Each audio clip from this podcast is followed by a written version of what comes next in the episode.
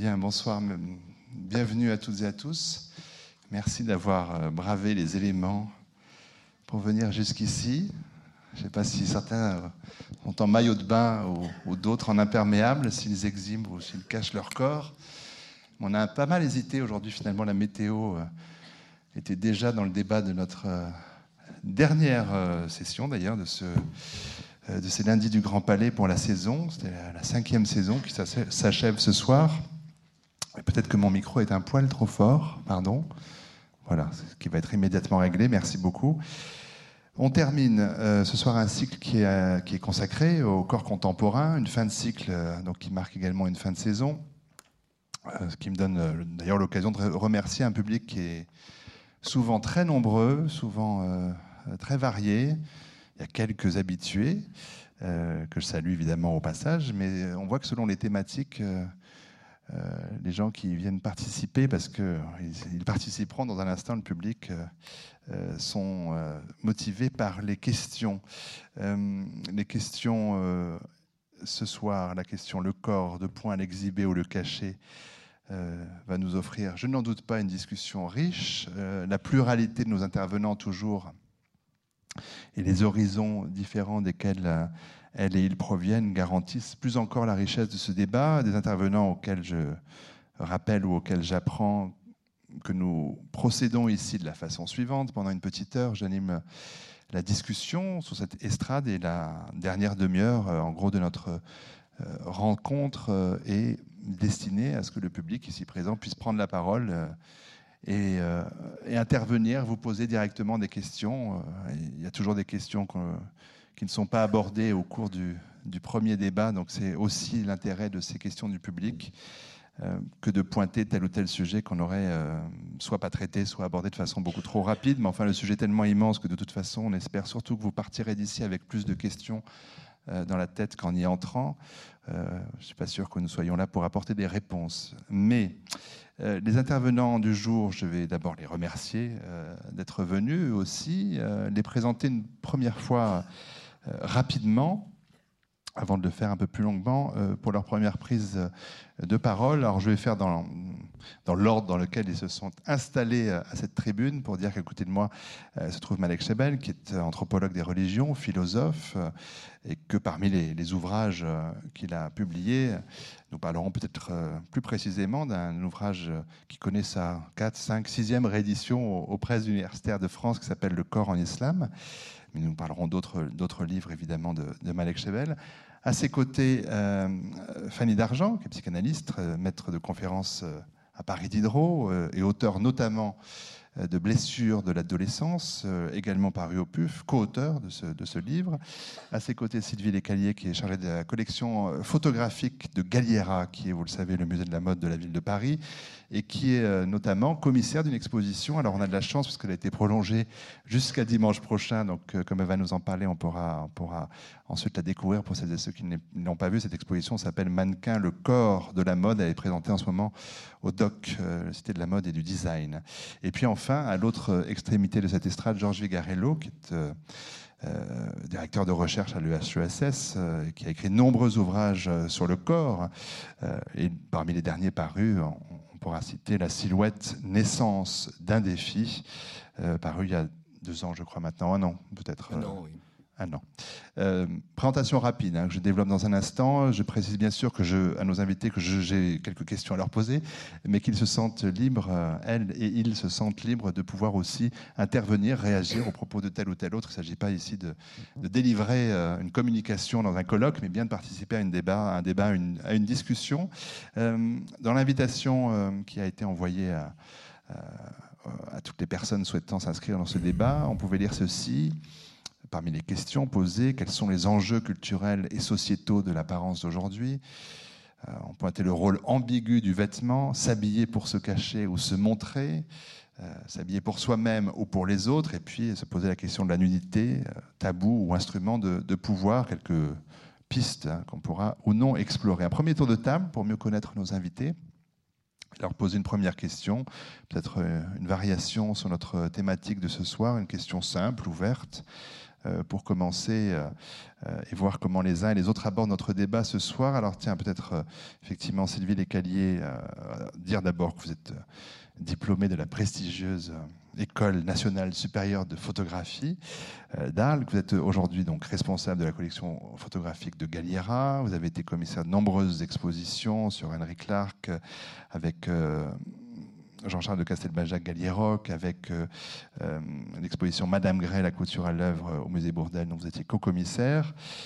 cette exposition Mannequin, le corps de la mode a été présentée d'abord aux, Rencontres d'Arles l'été dernier et euh, on euh, a rencontré cette exposition un tel succès qu'elle a donc euh, été présentée à Paris et qu'elle est donc prolongée jusqu'à dimanche prochain. Peut-être peut pour cette première prise de parole, nous dire ce que vous a le, plus frappé ou le plus étonné en préparant cette exposition qui retrace, pour résumer, une histoire qui a près d'un siècle et demi d'existence aujourd'hui. Il ne s'agit pas ici de faire un, cours d'histoire, mais peut-être d'interroger le sujet du, de notre débat au filtre de la photographie de mode euh, qui joue beaucoup sur les notions d'exhibition et de cachet. Est-ce que vous avez constaté, l'existence de cycles euh, dans cette histoire de la photo de mode où tantôt l'on cache plus, tantôt on montre plus? euh,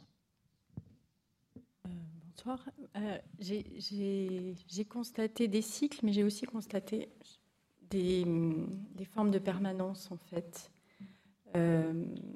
et, et c'est pour ça que j'ai eu envie de faire des liens entre des images du 19e siècle et des images très contemporaines, parce que dans la mode, et on est dans une problématique bien particulière, et notamment dans la photographie de mode, où euh, le mannequin est l'objet central finalement de, l'image, euh, se posent des questions et se, joue tout un, tout un paradoxe qu'on retrouve euh, tout au voilà aujourd'hui, enfin de, du 19e à aujourd'hui, euh, sur cette volonté de montrer ou au contraire justement de, ne pas montrer le corps, de le déshabiller ou pas. Alors c'est vrai qu'il y a des périodes qui sont qui déshabillent plus le corps dans, dans, la mode et dans la photographie de mode, mais elles sont vraiment liées euh, à une évolution, je dirais, sociétale des mœurs et de la représentation et de la femme. Et notamment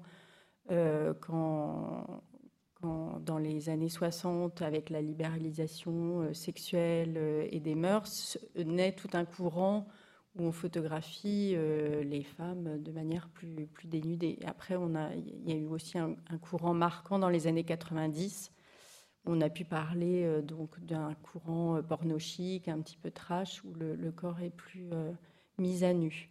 Mais sinon, j'étais marquée, moi, par des, par des façons de représenter le corps qui, euh, voilà, qui, qui perdurent tout au long du siècle. Merci pour cette première euh, intervention. On développera bien sûr ces, points évoqués. Euh, peut-être Georges Vigarello, vous donnez d'ores et déjà la parole à la suite, de Sylvie Descaliers, en rappelant donc que vous êtes directeur de recherche à l'école des hautes études en sciences sociales, co-directeur du centre Edgar Morin, anciennement le CESTA, c'est-à-dire le Centre d'études transdisciplinaires sociologie, anthropologie, histoire, euh, spécialiste euh, de l'histoire de l'hygiène, de la santé, des pratiques corporelles, des représentations du corps, euh, ce qui rejoint évidemment pour partie les questions évoquées à l'instant.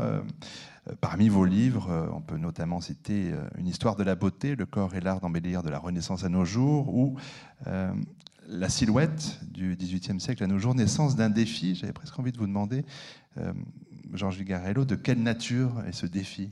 Alors, oui, concernant la silhouette, oh, bah, c'est un double défi. Si vous voulez, c'est un premier défi qui consiste euh, à dessiner une silhouette de façon à restituer quelque chose qui est de l'ordre euh, de la rapidité, de quelque chose qui est de l'ordre du, furtif, de la délicatesse, etc. Et donc, c'est très difficile euh, de rendre avec le minimum de traits le maximum d'effets. Et puis évidemment, il y a un autre défi qui est le défi auquel nous sommes tous confrontés, à savoir euh, tenir un corps qui ne soit pas trop euh, susceptible d'arrondissement inélégant, si vous voulez. Mais puisque j'ai la parole, je me permets de la retenir une seconde. je voudrais faire deux remarques. la première, c'est autour du titre. on voit bien que dans le titre, vous avez dit exhiber euh, je, ne rends responsable personne de quoi que ce soit, hein, c'est simplement pour alimenter le débat. Vous avez dit exhiber ou cacher. Et dans les commentaires qui ont suivi, dans la présentation des thèmes, c'est le mot montrer qui a été le plus présent. Or, c'est vrai que quand on dit exhiber ou cacher, on a le sentiment que l'on lance quelque chose qui est de l'ordre, euh, au fond, un petit peu d'une polémique, euh, puisque si on ne montre pas, c'est que l'on exhibe. Or, je pense que c'est plus compliqué. C'est-à-dire que si, euh, on, euh, comment vous dire, si on ne cache pas, ça ne veut pas forcément dire que l'on exhibe. Vous voyez? Euh, Moi, je peux parfaitement être dans une culture où montrer les mains ne pose aucun problème, et puis, et donc du coup, je n'ai pas le sentiment de les exhiber. Et puis, on peut être dans une autre culture, au contraire, le fait de montrer les mains, je ne veux pas rentrer dans des considérations ethnologiques trop longues. Et Malek Chebel est beaucoup plus compétent que moi sur ces objets. Dans d'autres cultures où montrer les mains, effectivement, c'est interdit. Donc, je, je, pense que c'est bien de dire exhiber et cacher, parce qu'on voit très bien qu'il y a un sous-entendu polémique. Mais en fait, euh, la question me paraît davantage être, au sens fort du terme, si vous voulez, montrer ou cacher. Vous voyez Ça, c'est la première remarque que je voulais faire. La seconde, je reprends ce qui a été dit parce que je suis tout à fait d'accord avec euh, le, les propos qui ont été tenus précédemment, à savoir qu'il y a quand même, historiquement, une, grande dynamique dans la société occidentale. Hein, dans la société occidentale. Je ne me permets pas de parler d'autres sociétés. Il y a une grande dynamique qui, qui est de l'ordre de la conquête, finalement, qui correspond au fait de laisser apparaître plus de peau qu'auparavant. Et ça peut être euh, considéré comme euh, quelque chose qui est de l'ordre euh, de l'esthétique, mais ça peut aussi, et ça me paraît tout aussi intéressant, sinon davantage, être considéré comme, au fond, une conquête fonctionnelle le fait de disposer davantage d'espace physique par rapport à euh, des espaces qui étaient couverts, je pense aux cheveux par exemple. Pour, pour une femme, le fait de ne plus porter euh, de chapeau, c'est quand même un signe de rentrer dans des comportements qui sont plus faciles, opérationnels, techniques, etc. Vous voyez? Donc ce qui est intéressant dans ce débat aussi, c'est que euh, le fait de, ne pas cacher, ça renvoie pas forcément à de l'esthétique, mais ça peut renvoyer à du fonctionnel. Merci d'enrichir le débat. J'en attends pas moins de, vous quatre, évidemment. Euh, vous êtes là pour ça et on reviendra sur ce, verbe de montrer, en effet, Jean Gigarello. Mais alors, puisque euh, vous parlez de, culture occidentale, j'en profite pour donner la parole à Malek Chebel, euh, anthropologue des religions, philosophe. Vous avez aussi exercé un temps comme psychanalyste, ce qui pourra nourrir aussi, euh, j'imagine, notre discussion, grand spécialiste du monde arabe et de l'islam, euh, de sa culture, de son histoire, mais aussi de son érotisme propre. Euh, parmi les, nombreux ouvrages que vous avez pu publier, il y a un dictionnaire amoureux de l'islam, il y a une psychanalyse des mille et une nuits, il y a un Kamasutra arabe, une encyclopédie de l'amour en islam. On voit que ces thématiques, évidemment, importent. Et puis, donc, j'évoquais ce livre, Le corps en islam. La première parution, c'est 84, et puis de nombreuses rééditions augmentées depuis. Le corps en islam islam, pour résumer, c'est une étude anthropologique, euh, ethnologique de la perception du corps euh, dans la société du Maghreb, assez précisément, euh, une question d'une observation des représentations traditionnelles du corps. Cette dimension de votre travail, Malek Chebel, est-ce qu'elle est encore source d'hostilité, de, tension Est-ce qu'elle pose encore aujourd'hui de, nombreux problèmes? Ah oui, indéniablement. Vous savez, la photo que vous avez ici, de Natacha Atlas euh, euh, en 2000, c'est plus possible maintenant. C'est plus possible. C'est plus possible où? Dans le monde arabe. Dans le monde arabe, au sens large. On peut, on peut le préciser. en Tunisie, euh, les filles vont jusqu'à se dénuder complètement. ça leur coûte pas mal de déboires quand même. On va en parler effectivement de ce procès. Mais pour revenir à, cet état de, des lieux, si vous voulez, un peu euh, triste et, et, déprimant, il faut peut-être repartir depuis le début. Mhm. Et rapidement, quelques mots pour ne pas tenir. Euh, je pense que moi j'ai divisé dans, dans, le livre que vous avez eu la gentillesse de citer le corps en islam, en préambule, l'histoire du corps en cinq euh, périodes essentielles. C'est les 7e siècle, 8e siècle, c'est la religion qui véritablement prend possession de, du corps musulman euh, après une période, si vous voulez, de paganisme, euh, où il était pratiquement libre de s'exercer un peu à la manière gréco-romaine euh, de naguère. Il y a un contrôle du corps qui se fait par les religieux et par la doxa religieuse, contrôle du corps par l'hygiène, contrôle du corps par les ablutions, par la prière, par le pèlerinage, par tout un circuit, un rituel, par le rituel tout simplement, qui fait que le corps est contrôlé du matin au soir et du soir au matin et de la naissance jusqu'à la tombe. Euh, parce que même, même les rites funéraires elles-mêmes sont traversés par, des, par des, des, mécaniques de contrôle du corps dans l'au-delà. Voilà. Ou le, par exemple la préparation du corps dans l'au-delà, comment il doit arriver au paradis. Vous voyez, ça va loin. Euh, au 9e siècle, 10e siècle, le 9e siècle, je dis que c'est le, le siècle de la charia, c'est le siècle durant lequel, euh, si vous voulez, la charia est codifiée par les théologiens masculins. Et donc, ils l'ont codifié vu du côté masculin pour tout le monde, à peu près euh, euh, de la même manière, donc du côté masculin. Donc, ils ont mis un peu la charge, elle est un peu portée plutôt sur les femmes, pour ce qui est de la codification, parce qu'il fallait encore contrôler encore plus le corps des femmes que le corps des hommes, puisque le corps des hommes est celui de ceux qui contrôlent et pas de ceux qui, sont contrôlés. Et par conséquent, euh, il, est difficile de, trop le, serrer. Celui de la femme était le terrain d'enjeux de, fabuleux, fantastiques, puisqu'il s'agissait de contrôler ni plus ni moins que la société tout entière, en contrôlant le corps de la femme. Donc la charia, euh, c'est un siècle à maudire du côté féminin, c'est le 9e siècle musulman. Euh, ensuite, je dis, après cette période-là de contrôle religieux, il y a eu le contrôle par la médecine et par toutes les techniques d'hygiène qui ont été, qui, qui, ont été poussées très loin. Puis il y a eu le contrôle par, ce que j'appelle les théologiens de l'amour, le contrôle par l'érotologie, si vous voulez. L'érotologie musulmane est très riche en apparence, mais quand on rentre dans le fond, on voit bien qu'il que c'est très, très codifié.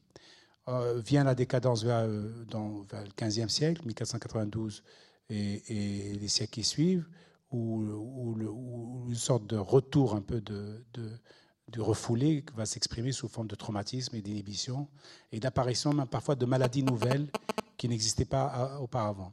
Et la période d'aujourd'hui, je vais vite pour arriver à la période d'aujourd'hui où je vais me, faire le plaisir de, retenir le micro deux, deux, minutes de plus pour dire que nous sommes à la croisée des chemins et que précisément toutes les questions qui se posent aujourd'hui, qui se posent à nous sur le corps euh, montré ou caché, euh, se pose avec une vigueur nouvelle, puisque les théologiens et les, religieux au sens large, pour ne pas dire les fondamentalistes, savent bien que libérer le corps, c'est libérer l'esprit. Et qu'il y a une, translation directe et immédiate. Et surtout, le corps, si vous voulez, de la partie minoritaire de la société, les femmes, les jeunes. Si vous libérez le corps des jeunes, il y a des chances pour qu'à terme, ils ne sauront plus où se trouve la mosquée. Parce qu'ils vont se laisser, si vous voulez, aller à des plaisirs qui vont excéder, si vous voulez, le périmètre défini par la religion pour la bonne morale et la bonne conduite. Et les femmes, c'est pire. Non, aux yeux des fondamentalistes, évidemment, on s'entend bien. Les femmes, c'est pire parce qu'il euh, y, a, des siècles de refoulés spécifiquement féminins que si vous libérez le corps de la femme, la femme va s'en emparer avec jouissance et bonheur et elle va aller au-delà du périmètre prescrit qui lui est traditionnellement prescrit. Donc on voit bien le danger. Le danger est mortel, si vous voulez, pour la théologie, que de libérer le corps de la femme ou, de, ou du jeune ou des jeunes, ou le corps, le corps de l'autre, hein, au sens large. Et donc nous sommes à la croisée des chemins, parce que le combat se, se passe dans la rue, si vous voulez, place Sahrer et place euh, Taksim et place et l'avenue Bourguiba en Tunisie, mais également dans les esprits. également dans les esprits.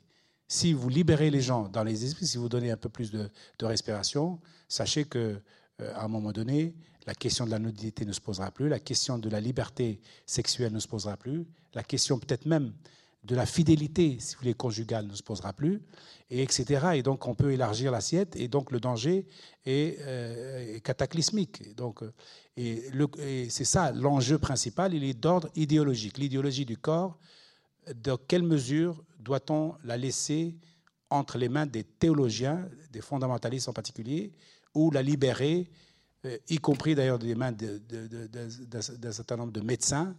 Je donne pourquoi je dis ça parce que un certain nombre de médecins sont complices avec l'ordre théologique, puisque pour l'excision par exemple, eux, ils ont un, tout, un grand avantage à maintenir l'excision des jeunes filles en Égypte, au Soudan et ailleurs, parce qu'ils gagnent un argent fou. Il y a des enjeux financiers autour de l'excision. Euh, une gynécologue égyptienne m'a dit que euh, que le patch que, les médecins, certains médecins véreux, et donc, qui, n'ont jamais signé le serment d'Hippocrate, mais sur, le, sur un serment qu'ils appellent le serment des hypocrites, euh, ces médecins-là, le patch coûte 500 euros, l'équivalent de 500 euros pour l'excision. Juste un patch pour endormir le, pour, pour endormir le clitoris, si vous voulez, avant de le, le couper. Donc c'est une manne extraordinaire. Donc je dis que, vous voyez, c'est quand même des, des enjeux importants. Merci pour cette euh, riche première intervention et bien sûr il y a d'autres il y a des, éléments que nous allons poursuivre. Et avant juste de, présenter Fanny d'Argent, Georges Vigarello puisqu'on a fait un peu d'histoire et parlé de présent aussi, en dire un mot quand même le, le corps comme objet d'étude est relativement récent pour les historiens. Est-ce que votre expérience euh, j'imagine qu'au départ, vous avez dû être en but à un certain scepticisme, voire une certaine moquerie parmi vos collègues. Est-ce qu'aujourd'hui, quand même, et notamment grâce à vous et grâce au soir rendu pour cela, euh, les choses changent et, les historiens prennent euh, la question du corps plus au sérieux aujourd'hui?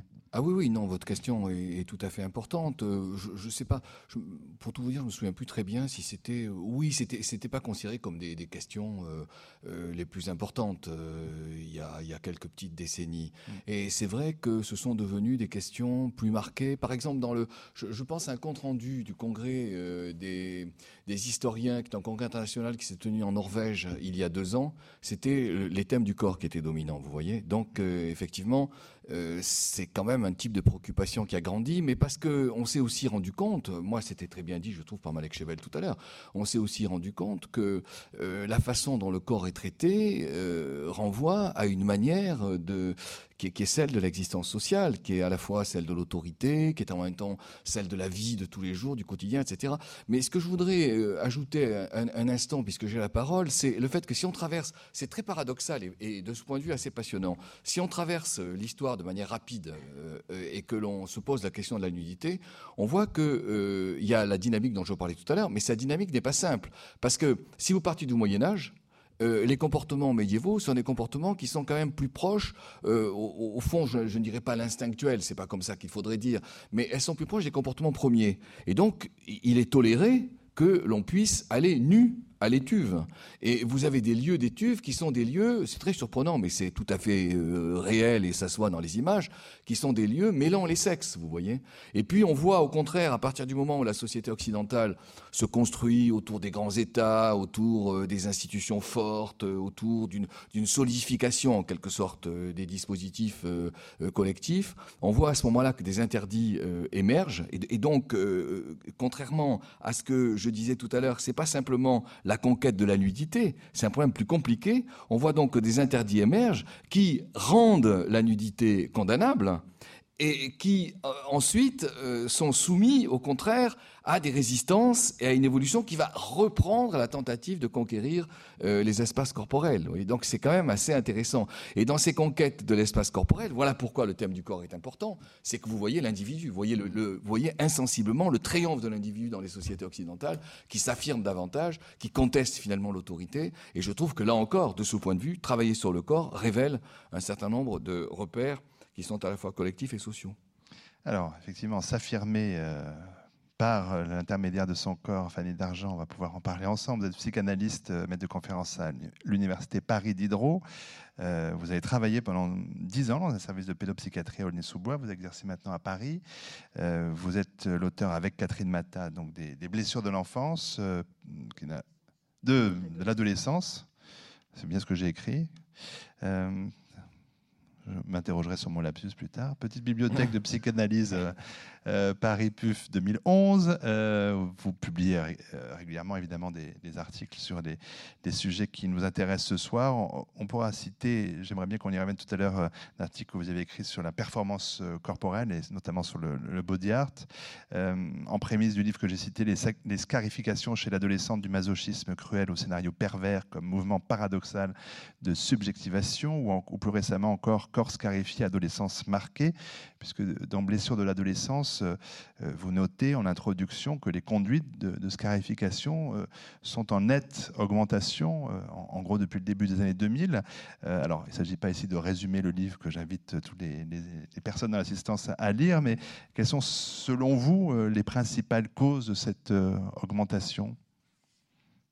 Alors peut-être juste avant de répondre, je voudrais revenir également sur le titre. Et c'est pas sans lien, ça rejoint la question d'adolescence. Effectivement, moi je vais parler du point de vue d'une psychologue psychanalyste. Euh, le titre m'a interpellée parce que je le trouve effectivement très intéressant. Euh, j'ai entendu ce que vous avez évoqué, euh, il faut quand même avoir en tête, alors du point de vue du psychanalyste, qui, qui peut se discuter éventuellement, que c'est une question que ne se pose pas l'enfant jusqu'à 2-3 ans. C'est-à-dire que l'enfant très petit ne connaît pas les barrières de la pudeur qui vont venir finalement le faire descendre de cet état qui reste dans une sorte de nostalgie partagée, que ce qu'on appelle l'innocence dans le mot innocence, il y a le in privatif, c'est qui n'est pas nuisible. On retrouve dans infance, l'enfant, euh, le même in privatif qui, est privé de parole. Et finalement, on retrouve dans le Adam et Ève, finalement, hein, dans les religions, l'idée que euh, l'enfant tout petit donc ne connaît pas la pudeur et s'exhibe avec le plus grand plaisir, sans aucun sentiment de honte. Donc on l'a tous vécu, on est marqué par ça, et viennent ensuite rapidement, évidemment, euh, faire chuter cet état euh, de l'enfant qui ne se pose pas la question d'exhiber son corps ou de le cacher. C'est-à-dire qu'il prend du plaisir partout, le plus possible là où il peut, et ensuite, évidemment, s'érige les interdits au niveau social, mais aussi au niveau familial, ce qui va permettre la constitution d'un de, minimum de structure psychique. Donc finalement, cette question de l'exhibition du corps ou de le cacher, elle est, euh, disons qu'on porte chacun en nous la trace d'une époque où la question ne se posait pas. Et le devenir de cette époque va euh, marquer finalement en fonction de l'histoire personnelle de chacun, mais va pouvoir rejaillir notamment au moment de l'adolescence où la question du corps est centrale. Pourquoi? Parce que le corps, euh, l'adolescent vit de façon plus ou moins dramatique quelque chose qui est de l'ordre d'un sentiment de passivité absolue par rapport aux transformations corporelles. Alors, euh, généralement, on s'en remet assez facilement. C'est-à-dire qu'on connaît tous ces moments de l'adolescence où, justement, que ce soit entre les filles qui portent à la fois un pantalon et une jupe par-dessus, parce qu'elles ont encore du mal, justement, à s'appuyer sur leur corps comme support, finalement, euh, d'identité sexuée. C'est quand même l'enjeu central au moment de l'adolescence, et on pourrait dire de, de façon plus, plus large, dans la psyché de chacun. Euh, une des grandes questions identitaires, c'est quand même euh, l'identité sexuée, c'est-à-dire le devenir homme ou femme. Alors on parle beaucoup de la question de, des théories des genres qui sont très à la mode, mais ça demanderait à être discuté. Donc à l'adolescence, le corps est finalement objet de transfert massif. Euh, il est perçu comme euh, angoissant parce que l'adolescent ne l'a pas encore, ne se l'est pas encore approprié subjectivement finalement. Donc il le vit un peu de face comme un corps étranger finalement. Donc il va avoir tendance à le mettre à l'épreuve pour euh, soit le contrôler, on retrouve des thèmes qui ont déjà été évoqués, je trouve ça intéressant, mais là le contrôle ne se fait pas de l'extérieur, il se fait finalement plus de l'intérieur du sujet lui-même, qui va avant tout chercher à contrôler sa pulsionalité, et notamment par toute la gamme des recours à l'acte, euh, dont les scarifications. Alors, les attaques du corps, effectivement, elles sont très fréquentes à l'adolescence, elles existent aussi dans d'autres contextes. Ce qui est intéressant, c'est qu'on les retrouve effectivement dans le domaine du body art, qui est un domaine quand même a priori pathologique. Donc il y a des vrais, des vrais enjeux. Euh, je discutais avec quelqu'un qui me disait qu'il n'y a pas longtemps, alors peut-être je prononce mal son nom, c'est Orlan, une des grandes Orlan. Oui, oui. Voilà. Qui, alors quelqu'un me rapportait qu'Orlan avait dit il y a peu de temps les deux, euh, les deux lieux où on pose un interdit euh, concernant les marques corporelles, c'est la religion et la psychanalyse. Alors j'aimerais débattre avec, avec cette personne parce que en aucun cas la psychanalyse n'interdit quoi que ce soit. Elle essaie simplement de s'intéresser, euh, se pencher sur la vie psychique de personnes qui souffrent et qui demandent quelque chose. Alors parfois qu'ils demandent indirectement, comme justement ces fameux adolescents qui auront tendance, faute de capacité à manier le langage de façon suffisamment sécure, c'est-à-dire que c'est un âge où le langage est très chargé au niveau pulsionnel, donc ils ont tendance à recourir à des langages de corps, justement se scarifiant, se brûlant. Donc à la fois contrôler la pulsionalité, à la fois, il y a une dimension d'adresse qui est extrêmement présente, avec d'ailleurs un accusé de réception très fort, puisque depuis 2000, il y a plein de publications sur la question des scarifications. Euh, alors pourquoi ça augmente? Euh, J'ai pas de réponse, euh, évidemment. Hein. C'est plus une question, effectivement, qui, qui, qui rejoint sans doute d'autres champs disciplinaires, notamment euh, sur la, façon dont, paradoxalement peut-être, cette fameuse libération sexuelle, la capacité que tout le monde a justement d'être plus dans l'exhibition, peut-être pour l'adolescence, a des effets finalement extrêmement inhibants. C'est-à-dire dans le fond, à l'adolescence, la question de la jouissance, la question du corps, la question, on pourrait se demander par exemple de quel corps on parle quand on parle du corps, parce qu'il y a plein de façons de parler du corps. Euh, il y a le corps libidinal, mais il y a d'autres d'autres corps. C'est un âge où toutes ces questions-là sont effectivement très brûlante, très angoissante. Et donc, dans l'environnement actuel, où il y a une, bon, pour le dire vite, hein, une sorte d'injonction comme ça, à jouir, à, avoir du plaisir, à profiter, euh, les adolescents se sentent évidemment euh, extrêmement en difficulté, avec le sentiment peut-être renforcé qu'ils ne seront pas à la hauteur. Donc euh, voilà. Alors, on va développer là encore différents aspects. Peut-être non pas à l'inverse, mais à l'instar de, la scarification, on pourrait, Georges Garello, et peut-être aussi en, en, parler avec Sylvie Lécalier, parler de cette passion contemporaine des corps très sculptés, des corps très musclés. Vous intéressez beaucoup au sport également, Georges oui. Garello. Euh, euh, muscles qui vont souvent avec les tatouages d'ailleurs. Mmh. Enfin, il y a tout un, tout un, jeu euh, là-dessus. Qu'est-ce que vous pensez de cette obsession bah, contemporaine Moi, j'ai le sentiment, mais évidemment, ma, ma, perspective, c'est plutôt une perspective de, sociologie historique. Je, ne, ne m'engagerai pas dans, dans, une explication de type psychanalytique, mais si j'avais donc à tenter d'interpréter de manière à la fois sociale et historique, je dirais la chose suivante. Euh, nos sociétés, ce sont, pour des raisons diverses, hein, qui sont liées aussi bien à la consommation, à la démocratie, etc., euh, nos sociétés ont très fortement privilégié le fait que les individus, fantasmatiquement ou réellement, se sentent plus autonomes. Et se sentir plus autonome, c'est donc euh, couper un certain nombre d'appartenances qui, dans l'apparence, jouaient un rôle très important. Quelles étaient ces appartenances? Bah, Évidemment, c'était le groupe social, c'était le métier, c'était le quartier.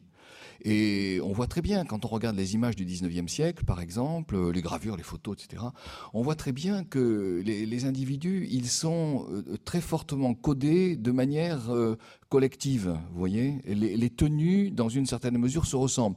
Alors, certains me diront aujourd'hui, oui, la publicité fait que tout le monde se ressemble, mais sur cette, sur cette objection, il y a quand même une réponse sur laquelle je vais venir. Et, donc, euh, je reviens à mes affaires du 19e siècle, et on voit, par exemple, les, femmes en blanc, les hommes en noir, les men in black, vous voyez, le bourgeois en noir, qui renvoie à, une, apparence qui est relativement standardisée et qui signifie quelque chose qui est de l'ordre de l'appartenance et du collectif. Or, il me semble que ce qui s'est produit, c'est donc davantage l'affirmation personnelle, et en même temps, ce qui s'est joué aussi, c'est un certain effacement. L'effacement qui était euh, la, présence, par exemple, de la religion, la présence des, des, transcendances, des engagements politiques, etc. Le tout pour euh, des au fond, bon, je dirais, je ne sais pas, des jouissances, des engagements qui sont beaucoup plus liés à la personne et beaucoup plus liés finalement à ce qui fait l'individu. Or, qu'est-ce qui fait l'individu? Ben, C'est évidemment le corps. C'est-à-dire que qu'est-ce qui fait que je que j'existe vis-à-vis de quelqu'un? Ben, C'est d'abord dans la manière dont j'apparais. Et si cette manière dont j'apparais est de moins en moins codée euh, par rapport au groupe, par rapport au quartier, à la géographie, etc., c'est finalement la manière dont j'exprime quelque chose qui est de l'ordre éminemment physique qui va primer.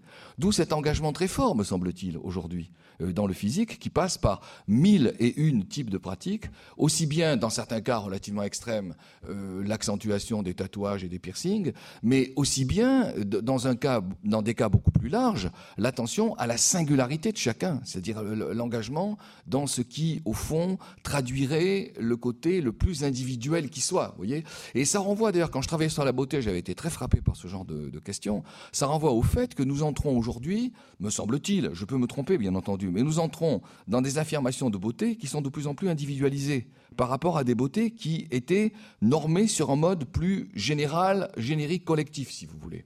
Et ça aussi, ça renvoie à euh, des, déclinaisons, en quelque sorte, d'esthétique qui peuvent être extrêmement euh, multiples. Peut-être euh, de ma réaction de civil égalier, bien sûr. Bah, je, moi, je, suis d'accord avec vous, mais je crois que les deux coexistent. Je crois qu'on retrouve ce paradoxe, c'est justement dans, le, dans le, le, monde très professionnel de la mode et des mannequins on est face à un phénomène de standardisation, d'uniformisation, de copier, de copier-coller, et puis euh, toutes les mannequins correspondent à des stéréotypes physiques euh, très codifiés justement et très peu euh, réels, très peu réalistes en tous les cas.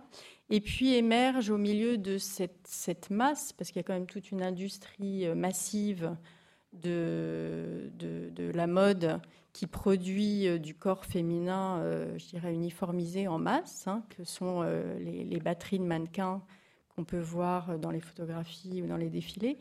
Et puis face à, ce, voilà, cette, à cette masse, il y a un besoin d'identification, d'affirmation de, de, personnalité et émerge ponctuellement, mais alors immerge des, personnalités, des gueules, voilà, des, filles qui sortent du lot. Ce qui est un petit peu, ce qui est un petit peu inquiétant, c'est que je trouve qu'en ce moment, en tous les cas, ce qu'on remarque, c'est que une, gueule entre guillemets chasse l'autre et que euh, tout passe très très vite. Alors que euh, bon, y y a, dans les années 60, dans les années 50, il y a des mannequins qui avaient une forte personnalité, des physiques très identifiables. Verouchka, euh, Twiggy, elles, ont, elles ont quand même fait carrière sur leur physique très atypique par rapport à la masse. Et aujourd'hui, on est face à un phénomène où, donc, de temps en temps, commercialement, et c'est peut-être parce que c'est une notion marketing aussi de pouvoir se distinguer dans la masse, on les voit apparaître et puis il y en a une nouvelle qui, vient chasser. Mais, si, vous permettez, j'essaie de. Je suis évidemment très sensible à ce que vous venez de dire, hein, mais j'essaie d'expliciter davantage euh, ce que je voulais évoquer tout à l'heure. Je pense qu'il y a incontestablement dans nos sociétés, pour des raisons qui sont d'ailleurs économiques, quelque chose qui est de l'ordre de la gadgetisation. C'est-à-dire que finalement, il y a du standard, évidemment. Et il y a du standard aussi parce que les sujets, il faut bien qu'ils entrent dans quelque chose qui ne peut pas ne pas être de la norme. Sinon, euh, c'est l'explosion. Bon. Mais en même temps, euh, dans, cette, norme, il y a aussi cette idée sur laquelle soyez vous-même. Alors, euh, réel ou fantasmé, mais soyez vous-même, c'est-à-dire correspondez vraiment à ce que vous êtes. Et du coup, ayez le maquillage qui vous correspond au maximum, ayez la tenue qui vous correspond au mieux, trouvez ce qui habille parfaitement votre silhouette, etc. Vous voyez? Donc, je crois qu'il y a cette tension. Mais dans cette tension, il y a bien la volonté, sans doute, sans doute imaginaire, d'affirmer quelque chose qui est de l'ordre du singulier. Oui, je, suis d'accord avec vous, mais d'ailleurs, cette notion, on la retrouve de manière très marketing sur les sites, euh, sur les, sites internet de vente en ligne de vêtements, tout ce qui est e-shop, où, justement les têtes des mannequins sont effacées, mmh. euh, gommées, pour que vous, clients, euh, vous puissiez mieux vous identifier et vous n'ayez pas un modèle de référence. Et donc c'est vrai que ce souci de, de voilà de choisissez vous-même. On, nous donne l'illusion qu'effectivement. Oui, oui, je pense qu'il y a d'illusion, évidemment, vous avez raison. Il y a une part d'illusion, il y a aussi une part de liberté, puisqu'on a, on a effectivement accès une part de conquête. Mais euh, les modèles sont, sont moins, peut-être moins présents, moins, moins euh, puissants. Et euh, ce qui nous permet aussi de, de voilà, de, de changer de, de modèle en fonction de chacun de ses propres désirs vous parliez à, l'instant quand même aussi d'une certaine uniformisation. Oui, oui, elle, est, quand, même, très euh, réelle. Moi, je pense qu'elle a un fort pouvoir. Ce qui permet peut-être de revenir justement, euh, peut-être avec euh, avec Fanny d'Argent sur cette, cette question de exhiber ou cacher, là pour le coup, parce que évidemment, on est obligé dans ce débat d'évoquer les réseaux sociaux, d'évoquer Facebook, d'évoquer Twitter, d'évoquer Instagram. Et alors là, pour le coup, selon qu'on correspond ou non à cette norme qui serait celle d'une beauté, d'une silhouette, etc on va vouloir s'exhiber ou au contraire se cacher, c'est-à-dire faire, euh, faire appel à un avatar, à d'autres images. Enfin, il y a quand même cette question-là d'un trouble pour notamment les adolescents, mais aussi les, jeunes adultes, de quelle image montrer de moi qui puisse être la meilleure possible de ce que je pense que le monde attend. Enfin, il y a, quand même aujourd'hui euh, un trouble encore plus grand euh, à ce niveau-là. Alors oui, pour, euh, pour aborder la question des réseaux sociaux, alors plus effectivement dans ce que je connais, c'est adolescents, c'est assez paradoxal effectivement. C'est un âge où à la fois euh, la question de la norme est au centre, c'est-à-dire la question du groupe des pairs, c'est absolument ressembler, être le plus conforme possible aux autres, et en même temps effectivement une, la plus grande, c'est l'âge où on est le plus, il y a une originalité la plus grande. Donc les, adolescents naviguent entre ces deux tensions finalement, c'est-à-dire être acceptés par les, donc ressembler à tout le monde et se différencier. Alors sur la, question des réseaux, c'est assez intéressant parce que moi j'ai été amenée, alors dans le cadre de, de, la pédopsychiatrie, donc avec des adolescents, à euh, des situations assez étranges, euh, entre autres une qui m'avait beaucoup marqué parce que c'était une adolescente qui allait très mal, qui se scarifiait, etc., qui avait confié, qui, comme beaucoup d'adolescents, avait un blog, et alors elle avait confié l'adresse de son blog à une éducatrice, et il y avait des clichés d'elle euh, mis en scène de façon très étrange, qui venaient un petit peu au carrefour de choses très sexuelles et en même temps très morbides. Et euh, je m'étais retrouvée dans une situation de regarder ce blog parce que l'éducatrice était inquiète. Donc, à la fois, c'est-à-dire qu'on voit aussi que pour eux, la question d'Internet et la question justement de l'exhibition du corps, à la fois, euh, c'est vraiment la question des limites, là, qu'on n'a pas encore abordée peut-être, mais qui est quand même très en lien avec cette question du corps. La question des limites dans tous les sens, c'est-à-dire du côté de la transgression, jusqu'où on va, etc. Et puis aussi la question du manque de limites, c'est-à-dire l'absence de limites qui vient euh, donner le sentiment que peut-être parfois, on n'a pas besoin d'en faire des tonnes, quelque chose tient.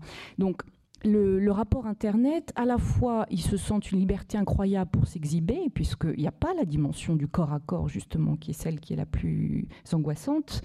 Euh, donc, les adolescents sont parfois dans des situations très étranges où ils se permettent justement d'exhiber leur nudité dans des jeux de cache-cache, parce que la question du cache-cache dans exhiber ou cacher, elle est aussi très. C'est-à-dire que euh, on l'aperçoit, on pourrait dire de façon euh, absolument non pathologique dans la question de l'effeuillage et du striptease. Hein. C'est vraiment un, des devenirs du, cache-cache de l'enfant qui commence par la mère qui montre son visage, le cache et le montre à l'enfant qui jubile.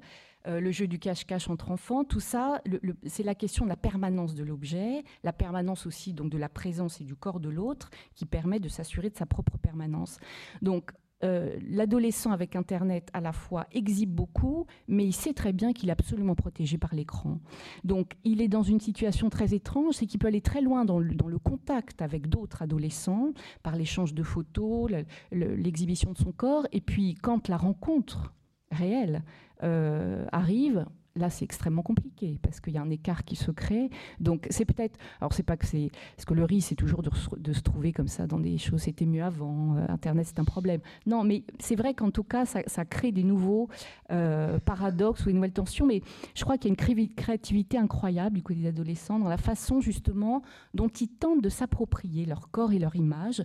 Ils ont de plus en plus, finalement, de médias à leur disposition. Ils peuvent se prendre en photo avec leur téléphone portable. Ils se font des défilés de mode entre eux, etc. Donc, euh, et la question, juste parce que je ne vais pas être trop long, mais la question des scarifications tout ça, parce que je trouve qu'elle est importante, c'est-à-dire que c'est pareil entre l'adolescent qui va. Euh, cette fameuse adolescente dont je parlais, elle, pouvait se mettre à moitié dénudée dans sa baignoire, donc ce qu'elle mettait sur, euh, en ligne sur son blog, et elle se tailladait le, corps dans tous les sens. Donc là, il y a une souffrance évidente, il y a un mal-être évident. On ne peut pas rester se rabattre, rabattre la question sur le body art ou cette espèce de d'effet de mode, de, de marquer son corps, hein, comme les tatouages, etc. Donc il y a une, sorte de, euh, de, de, panel extrêmement varié qui vont des adolescents qui, jouent avec leur corps, hein, vraiment dans le sens ludique, pour justement le démarquer, notamment, alors avec la question qui est l'enjeu essentiel pour l'adolescent et son corps, c'est surtout euh, ne pas ressembler à ses parents. Euh, pour lui, c'est quand même euh, enfin, être habillé comme son père ou sa mère, et puis il s'en passe bien. Les traits du visage, tout ça, c'est extrêmement. donc, c'est vraiment s'identifier, s'inventer une identité contre les parents avec, il faut avoir en tête que contre, c'est aussi tout contre. Donc il y a aussi cette tension intérieure qu'ils ont envie de quand même de rester très proches euh, des parents et en même temps de s'en démarquer. Donc ils vont notamment utiliser l'espace du corps pour, euh, pour essayer d'inventer quelque chose de leur identité. On viendra dans, un instant une, dimension plus politique avec Malek Chebel, mais peut-être euh, vos réactions, Georges Garello, euh, Sylvie Lécalier, sur cette euh, meilleure image possible de soi à donner via, Internet, des réseaux sociaux et autres. Moi, j'avais envie de, de, de, rebondir aussi en posant la question de, à partir du moment où on montre, hein, qui, regarde aussi, se poser la question de à qui on montre et alors pourquoi, bien sûr, dans le cas des adolescents. Mais euh, c'est vrai que le, euh, il y a une histoire de mise en scène. Euh, moi, je traite particulièrement de photographie de mode et forcément, il y a un dispositif et un jeu de regard qui se met en place dans un cadre bien particulier, mais qui, fait que le mannequin se retrouve. Et alors, à qui on montre, qui regarde. Il y a une histoire de on parle, enfin, moi dans la mode beaucoup du corps féminin, mais vous en parliez aussi. C'est quand même un des enjeux euh, social et euh, bon, euh, politique des plus importants. Et le, souvent, le regardeur peut être voilà, masculin. En tous les cas, dans la mode, on est tous regardeurs, mais qui est le photographe quel, est, quel, est, tout ce dispositif qui se met en place dans un jeu de, de pouvoir Et voilà, moi j'avais envie qu'on soulève peut-être cette question-là à, chacun à tous nos, l'image qu'on veut donner de soi, mais face à qui, en fait Pour qui? Georges Garello euh, Oui, moi, ce qui me frappe, effectivement, on l'a pas vraiment abordé, c'est une question passionnante, c'est le problème de la limite. Euh, et euh, à ce sujet, je, je, voudrais partir d'un exemple que, qui est récent et qui est celui d'une volonté, à mes yeux, de, de transgression et d'affirmation, mais dans le sens vraiment de l'affranchissement, où l'on a vu sur les plages, dans les années, je sais pas, disons fin des années 70, début des années 80, la pratique du sein nu. voyez et la pratique du sein nu apparaissant comme quelque chose qui est de l'ordre de, au fond, l'affirmation de soi et l'indépendance par rapport à la norme. Or, bien entendu, cette, cette affirmation euh, n'en connaît pas moins des limites. C'était pas le fait de se mettre complètement nu, et il y avait quand même le maintien euh, de quelque chose qui était dans l'interdit. Puis ensuite, l'histoire a fait que euh, cette acquisition étant obtenue, il n'est pas apparu comme indispensable de porter des seins nus sur les plages, et on est revenu à des, à des pratiques, appelons-les plus classiques. Mais si, en réfléchissant un peu à ce type de questions, on voit que de toute façon, il y a toujours une limite. C'est-à-dire que le, le, fait de, de, de, conquérir quelque chose qui est de l'ordre de la peau, euh, maintient quand même toujours euh, un, euh, seuil qui fait exister le fait que l'on a franchi, mais que l'on ne peut pas aller n'importe où. Dans la mesure où aller n'importe où, c'est quelque chose qui serait de l'ordre de la folie. Vous voyez, de la même façon, quand je vous parle, je ne peux vous parler que si je fais une séquence dans mes mots, sinon je, je dirais n'importe quoi. Et je pense que concernant le problème du corps et le problème du dénudement, on a quelque chose qui ressemble à cela puisqu'on parle et de limites et de seins nus, euh, pour le coup, euh, Malek Chebel, il faut, on peut évoquer deux euh, cas concrets et récents qui concernent le monde arabe, pour le coup, cette blogueuse égyptienne qui a voilà, posté sur Facebook et sur son blog des photos d'elle nue. elle est aujourd'hui d'ailleurs je crois en France ces jours-ci, me semble-t-il.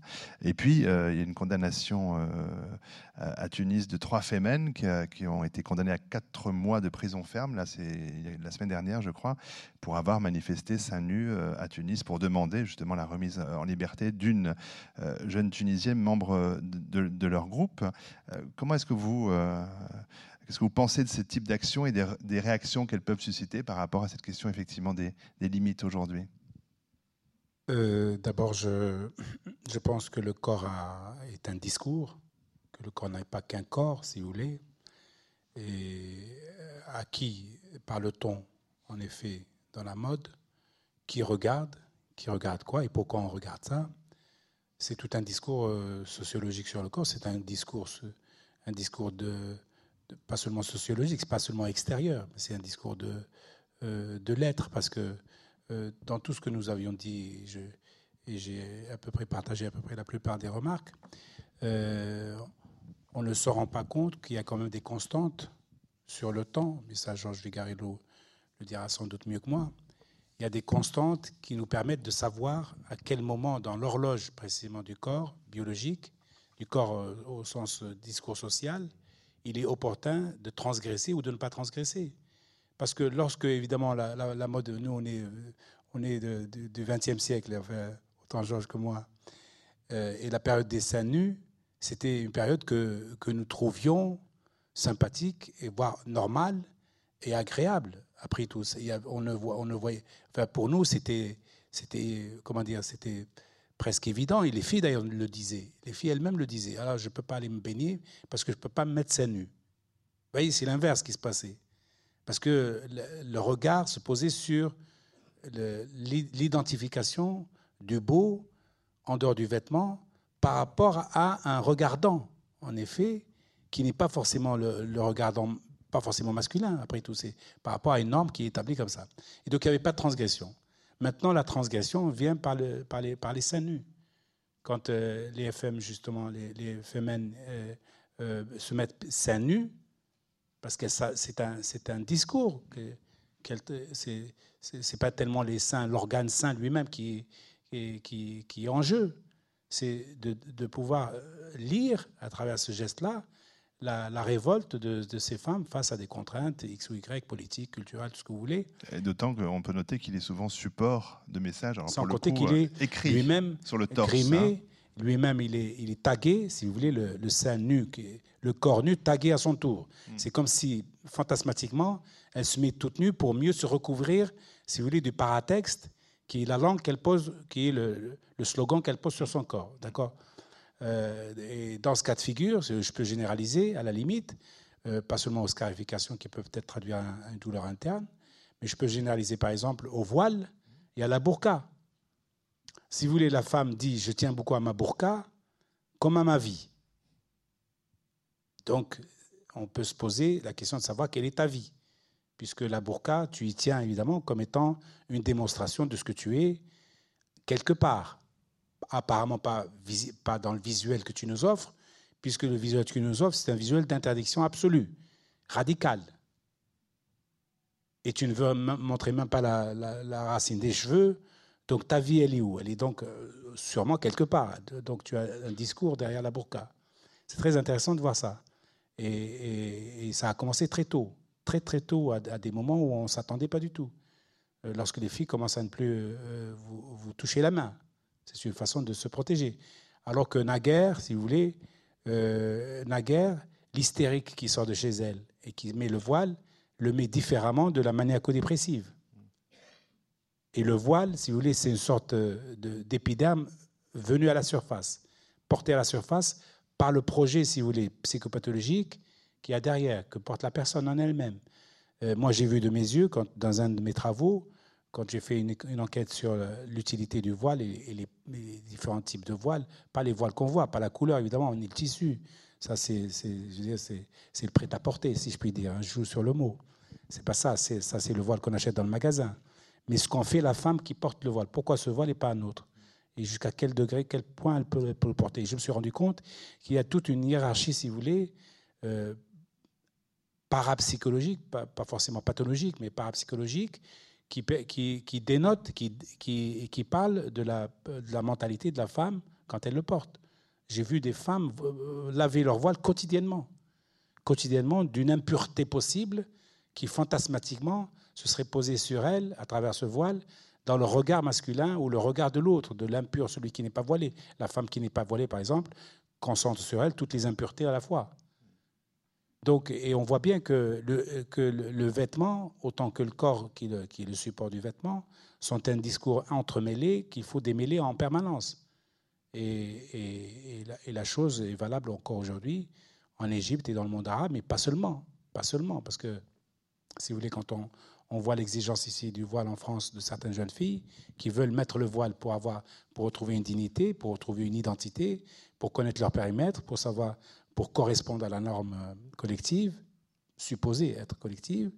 Au même moment, dans d'autres pays arabo-musulmans, on fait, on fait, tout pour se dévoiler. Et je vous donne juste une anecdote pour terminer avant. Euh, au moment où on se battait ici pour euh, l'introduction de cette loi biseautée, malgré tout, enfin une loi pour empêcher que quelqu'un mette le voile, ça me paraît bizarre. Et en même temps, il n'y avait pas d'autre solution, enfin c'était la moins mauvaise.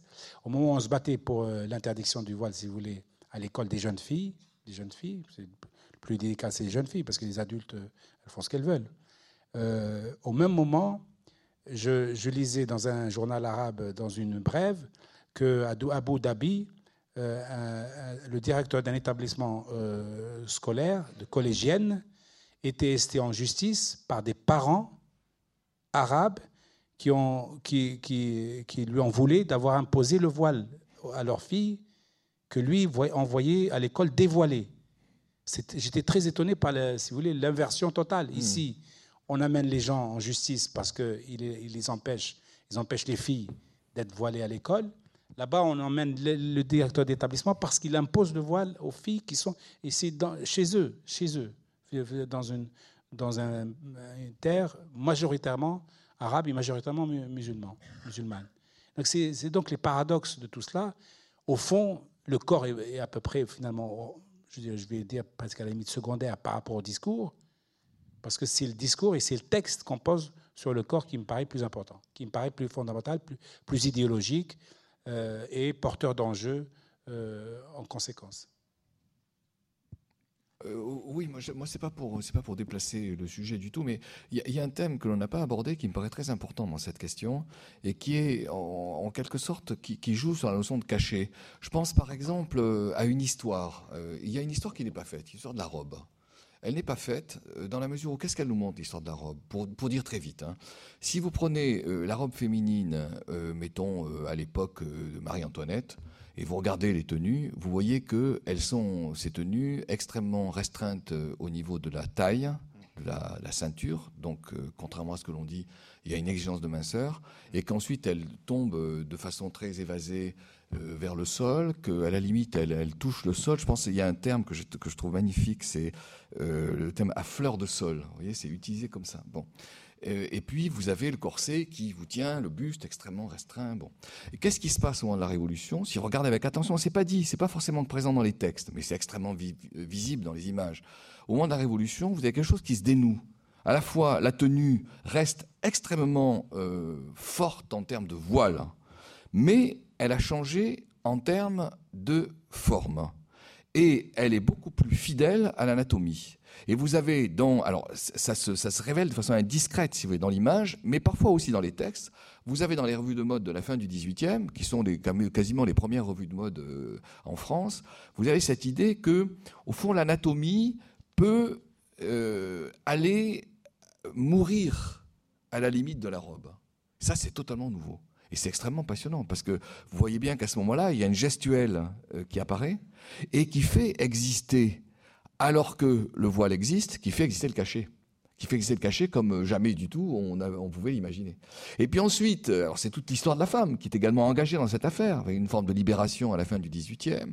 Et puis ensuite, au contraire, une reprise euh, de la norme très forte euh, qui renvoie à nouveau à cette image de restriction de la hanche. Je ne veux pas être long, de restriction de la, ceinture. Bon, à nouveau, c'est une forme, si vous voulez, je ne sais pas comment dire, de, de, de, X, vous voyez, très fort. Bon.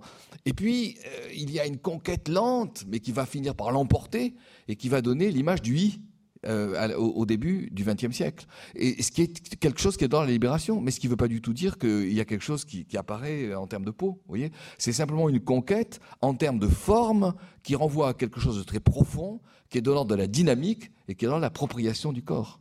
Et alors c'est très, il y a des périodes intermédiaires. Un mot encore, c'est très marquant. Période intermédiaire, Balzac. Euh, le, le, euh, quel titre déjà? Il y a le mot antique dedans, euh, j'oublie le titre précis, et, qui, montre une tenue en province. Et Balzac dit, elle savait parfaitement se déhancher et faire exister en quelque sorte le dessous alors que euh, rien n'apparaissait. Et donc là, c'est les années 30, c'est 1830, déjà quelque chose se produit qui est de l'ordre de la reprise en cas d'autonomie. Et je trouve cette question absolument passionnante, parce que euh, on, voit bien que euh, le cachet peut dire mille choses, tout en demeurant caché. Sylvie Lécalier, c'est quelque chose qu'on voit dans l'exposition Mannequin, le corps de la mode. C'est-à-dire, c'est vraiment parlait tout à l'heure de la, question de savoir euh, euh, qu'est-ce qu'on C'est la cité des antiques, excusez-moi. Qu'est-ce qu'on montre qui regarde, mais il y a aussi, par le vêtement, bah, qu'est-ce qu'on montre de son corps ou qu'est-ce qu'on cache de son corps. Et là aussi, l'histoire se poursuit. Il y a, dans la mode, il y a effectivement des, périodes très contradictoires où le, corps se, on se rapproche d'une certaine naturalité, d'un certain naturalisme, qui n'est pas forcément euh, où le, corps euh, se, on dit que le corps se libère, et puis il y a des retours, euh, je dirais des retours de bâton, où tout d'un coup, dans les années 50, on le contraint à nouveau. Donc la, la mode, elle peut, elle, finalement, c'est un petit peu ce que montrent les images qui sont dans l'exposition, c'est-à-dire que la mode vient façonner le corps et notre corps. Alors particulièrement le corps du mannequin qui est là pour, pour supporter ses vêtements, quelle que soit leur forme. Et euh, dans les années 50, le corps du mannequin se met à épouser la mode qui contraint la taille, euh, hausse la poitrine, fait avancer les épaules. Dans les années 60, le corps du mannequin correspond, et le corps des jeunes femmes et des jeunes mannequins correspond à une mode beaucoup plus euh, tubulaire, sans hanches, sans fesses, sans poitrine. Et le corps des femmes cherche à tendre vers ce corps-là.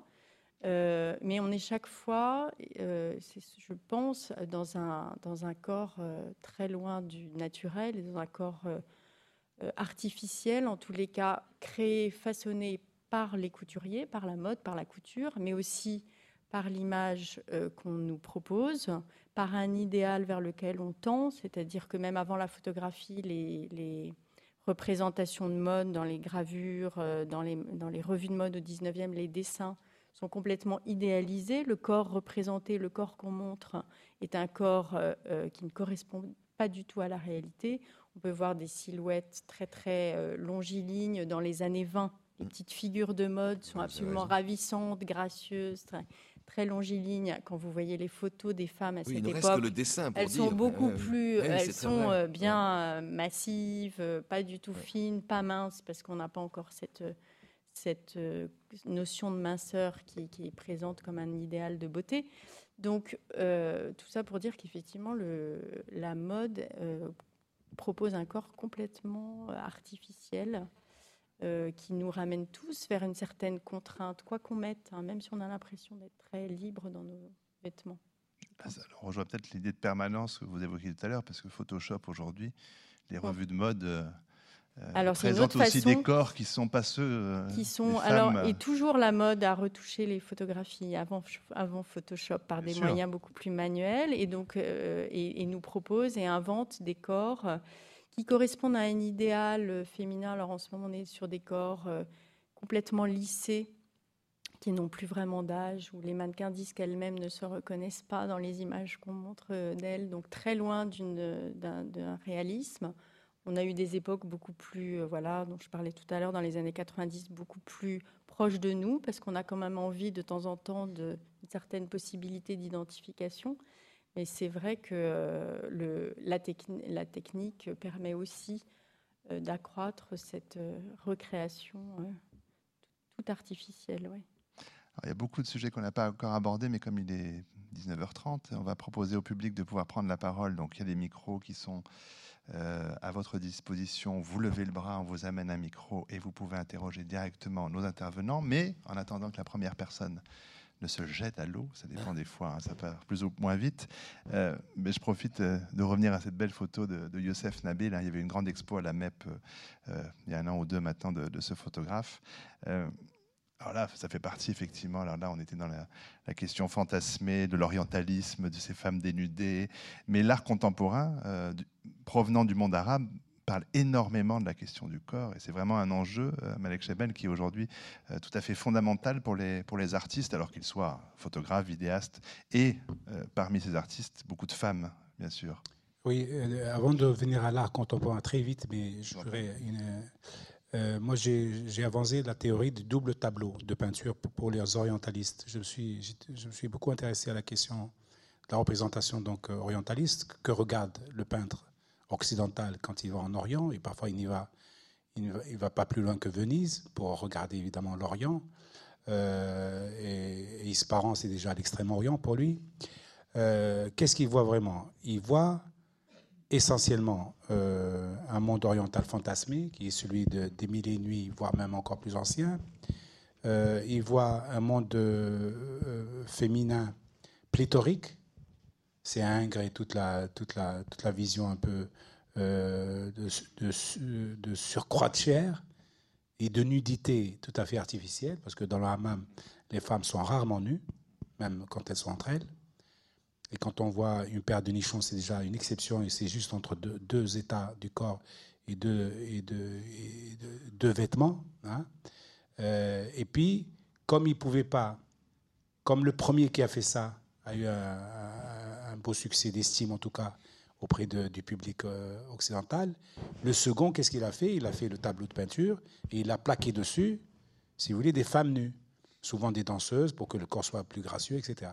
Et donc, on a, on a un harem tout à fait classique, et devant, au premier rang, des femmes nues, souvent blanches de peau, pratiquement c'est des occidentales qui se retrouvent là par je ne sais quel miracle. Et donc, et on, vous amène une, peinture tout à fait décentrée et décalée, et même voire déstructurée, une vision déstructurée de l'Orient. Aujourd'hui, on, l'a vu avec la, récente exposition des Mille et Nuits, euh, le, les plasticiens contemporains dans le monde arabe euh, sont totalement, si je puis dire, euh, se sont débarrassés totalement de cette vision-là, y, compris de la vision baroque qu'avaient eux-mêmes de leur propre, de leur propre orientalisme. Et, et, on, a, on a des recherches qui se font euh, sur des nudités tout à fait paradoxales, euh, filiformes, euh, voire même transparentes dans certains cas, y compris quand il s'agit de danseuses orientales ou dans des films. Donc euh, on, on, se retrouve toujours à la croisée des chemins, si vous voulez. Quand l'interdit est massif dans la rue, l'artiste se libère totalement dans son atelier. Souvent, c'est d'ailleurs des ateliers clandestins, et souvent, ils, prennent des risques de, lourds de, de censure, ça c'est sûr, mais également de mise à l'index, voire d'exil. Et donc on voit bien que dans, tous les cas de figure, la nudité, le corps, et en particulier le corps des corps, qui est le corps féminin, et dans le corps féminin, les parties génitales, les parties, tout ce qui relève du sexuel ou du sexué, sans aller jusqu'à la sexualité elle-même, c'est que le, corps en activité, eh bien, est un enjeu majeur et stratégique de la modernité dans les pays comme les pays d'Orient, euh, largement pilotés jusqu'à maintenant par une idéologie religieuse. Alors, une première question, monsieur. Euh, euh, d'une part, est-ce qu'on pourrait évoquer le, le cas où le corps est, alors non pas exhibé, mais montré, sans être sexualisé et érotisé? Ou est-ce que systématiquement, quand on pense montrer le corps, c'est systématiquement dans l'esprit de l'érotisation et de la sexualisation du corps, premièrement Et la deuxième question, bah, c'est un peu l'inverse, c'est que je pensais au cinéma, par exemple, et euh, euh, je crois savoir que ce qui est le plus difficile à, à jouer pour les acteurs et les actrices et à filmer, c'est justement les scènes dénudées. Disons, c'est beaucoup plus difficile et beaucoup plus fort, peut-être aussi pour avoir pour le spectateur. Et ça, c'est contraire à un certain discours, euh, comme quoi finalement le fin, du fin de l'érotisme, ce serait de, voyez, de dissimuler, euh, enfin de, suggérer en cachant. Quoi. Alors pour la deuxième partie de la question, euh, ça renvoie peut-être à la question de l'innocence. perdue. C'est plus compliqué pour les comédiens de tourner ces scènes. Alors pour le public, chacun Chacun voit ces scènes comme il l'entend. Hein. Vous verrez euh, prochainement La vie d'Adèle à Palme d'Or à Cannes. Euh, curieux qu'on fasse un débat là-dessus. Euh, mais pour la première question, peut-être, alors, je ne sais pas qui veut répondre, mais Jean-Louis Garello, montrer, est-ce que c'est forcément sexuel Non, bien sûr. Montrer du corps? je, pense qu'il y a une histoire, il y a déjà des histoires du nu, mais il reste encore des histoires du nu à faire, bien entendu. Et on voit bien que le nu, d'une manière assez majoritaire, est présenté sur un mode euh, érotisé et avec en plus des détours, c'est-à-dire euh, au fond créer des scènes qui permettent de mettre euh, le nu en évidence euh, parce que on recourt au fond à un dispositif visuel du type la scène de bain. Vous voyez, ben, la scène de bain, euh, ça permet de mettre euh, en évidence quelque chose qui est d'ordre du nu. Mais en revanche, il y a vraiment une histoire du nu qui peut être imaginée, pensée, constituée, construite en dehors du repère érotique. Je pense par exemple qu'il y a une histoire d'anatomie qui est extrêmement importante qui est une vraie histoire, avec de véritables découvertes, avec euh, des tentatives de mettre en évidence de façon de plus en plus précise la topographie euh, physique. Il y a une histoire d'anatomie qui peut être tout à fait pensée indépendamment euh, de la question de l'érotisation mise au premier plan. Et, bien évidemment, et là je, je, risque de rejoindre des questions que vous poseriez, bien évidemment, il y a des images anatomiques où on sent très bien qu'à l'arrière-plan, l'érotisme n'a pas disparu, bien au contraire. Mais enfin, il n'en reste pas moins que. De même, il y, a un autre secteur que je trouve tout à fait passionnant et où euh, le, recours à la nudité s'est avéré important. Ce secteur, c'est la technique. Mm. On voit très bien que, quand vous pensez à Muybridge, par exemple, qui a, qui a multiplié les photos euh, pour essayer de, traduire euh, des gestes techniques, on voit très bien que la préoccupation de Muybridge, c'est d'abord d'essayer, à travers la ligne même du corps, d'où l'exigence du nu, c'est d'essayer à travers la ligne même du corps de restituer quelque chose qui est de l'ordre euh, de l'exigence technique. Mais cela, on, le voit aussi, cette exigence technique, on le voit euh, dans euh, l'apparition de la réflexion des médecins sur la technique du corps. Je pense à, ce, texte magnifique de, de Borelli qui s'appelle De motu animalium, du mouvement des animaux. Bah, il y a une multiplicité de nus qui sont travaillés sur le mode des leviers. Donc, vous voyez, il y a une histoire à faire qui sans être totalement indépendante de l'érotisme, euh, peut quand même être mise à distance de l'érotisme. Oui, puis on a évoqué un nu politique avec Malik Chebel, un nu euh, douloureux, euh, de douleur en tout cas, lié à la clarification tout à l'heure avec Fanny d'Argent. Je voulais juste, juste, glisser un mot pour dire que par exemple, le, le corps du mannequin qui, a priori, est un corps qui est là pour montrer un vêtement, hein, pour montrer des, des, des robes D'emblée, dès que le métier euh, s'est inventé, c'est-à-dire à la fin du 19e, mmh. il a été euh, extrêmement mal considéré, puisque les jeunes filles qui exerçaient le métier de mannequin, c'est-à-dire qui euh, défilaient dans les tout premiers défilés dans les salons de couture pour montrer les robes aux clientes, parce qu'elles vivaient de leur corps, étaient assimilées à des prostituées. Donc forcément, le regard euh, sur, ce, sur ces jeunes femmes euh, immédiatement euh, voilà, engage un regard érotique, sexuel, négatif si on veut, mais disons un regard en Lié tous à les la cas, voilà, sexualité. qui est- Mm. euh, pas- alors qu'elle euh, voilà, qu'elle montre uniquement des robes aux clientes. Mais euh, les clientes qui sont souvent accompagnées voilà, de leur mari qui viennent regarder les mannequins. Donc c'est c'est un discours qu'on retrouve dans, le- dans la littérature de l'époque. Et, des- et les témoignages des mannequins, euh, voilà, c'est un métier que les, les jeunes femmes cachaient quand même à leur famille au départ. Il en va de même pour les comédiennes. Voilà. Qui étaient assimilées aux Voilà, bah, prostituées parce qu'on les regarde, parce qu'on les euh, regarde voilà, sur scène. voilà, elles exhibent leur sûr. corps. Elles se montrent. Vous voulez intervenir sur cette question Euh, Je crois que quelqu'un d'autre avait le micro, madame. Oui, bonsoir. Ça arrive, ça arrive. Parlez. Euh, je Voilà. voulais revenir sur une question. Je suis désolée si je m'éloigne un peu du sujet. Peut-être pas parce que je rejoins la question que vous posiez, Monsieur Chebel, sur euh, la question du corps comme support au discours. Et euh, notamment cette question du nu politique, mais aussi intime. Et je voulais revenir sur Amina qui avait écrit euh, donc sur sa poitrine qu'elle avait, euh, qu'elle avait par photo sur Internet. Mon corps n'est source d'honneur pour personne. Alors, j'espère que c'est pas une mauvaise traduction. Euh, mais justement, cette question, cette euh, phrase me posait question parce que je sais bien que le contexte politique, euh, dans le contexte politique, c'est surtout une forme de revendication et de provocation. Mais ce pour personne me, posait question dans le sens où qu'il ne soit source d'honneur, qu'elle ne veuille pas qu'il soit source d'honneur pour les autres, tout à fait. Mais qu'en est-il pour elle-même? Est-ce que son corps est devenu politisé à tel point que son intimité est brouillée Euh, Qu'est-ce que son corps, à ce moment-là, dans cette phrase, qu'est-ce que son corps euh, veut dire, implique pour elle-même? Oui, il faut attendre euh, qu'on l'ait en interview directe pour pouvoir savoir ce qu'elle a voulu dire. Je pense qu'elle a quand même voulu dire quelque chose, en tout cas. Et, et cette chose-là, a priori, telle que je l'aperçois, moi, de mon côté, comme vous savez, j'ai signé la pétition pour, pour qu'elle n'ait plus de soucis et de problèmes. Euh, et très étonnamment, les gens qui m'ont vu signer la pétition m'ont demandé pourquoi je devais signer pour une fille euh, dont le seul objectif est de pouvoir s'exhiber et exhiber son, son corps comme si elle se donnait, comme si, c'est, comme si elle se donnait à voir euh, par là où, personne ne, souhaitait la voir. Parce qu'en effet, la nudité est très intéressante en ceci qu'elle n'est pas seulement un, message de celui qui se met nu pour qu'on le regarde, mais aussi un message de celui qui regarde. Est-ce que la nudité, si vous voulez, quelqu'un qui vous vous mettez toute nue dans la rue, euh, euh, celui qui vous regarde prend la responsabilité, si vous voulez, de vous regarder. Vous ne l'obligez pas à vous regarder, mais si, à l'instant même où il vous regarde, si vous voulez, il, pose euh, un acte explicite, soit de jugement moral, soit de jugement esthétique, soit de refus, à ce moment-là, parce qu'il y a pureté, impureté, la religion qui est derrière. Donc, mais il pose toujours un acte. Alors, la, la- la- question, peut-être Amina a voulu dire, que euh, en relativisant, au fond, la présence de, de- de sa nudité, qui serait un honneur pour personne, mais un déshonneur pour personne non plus.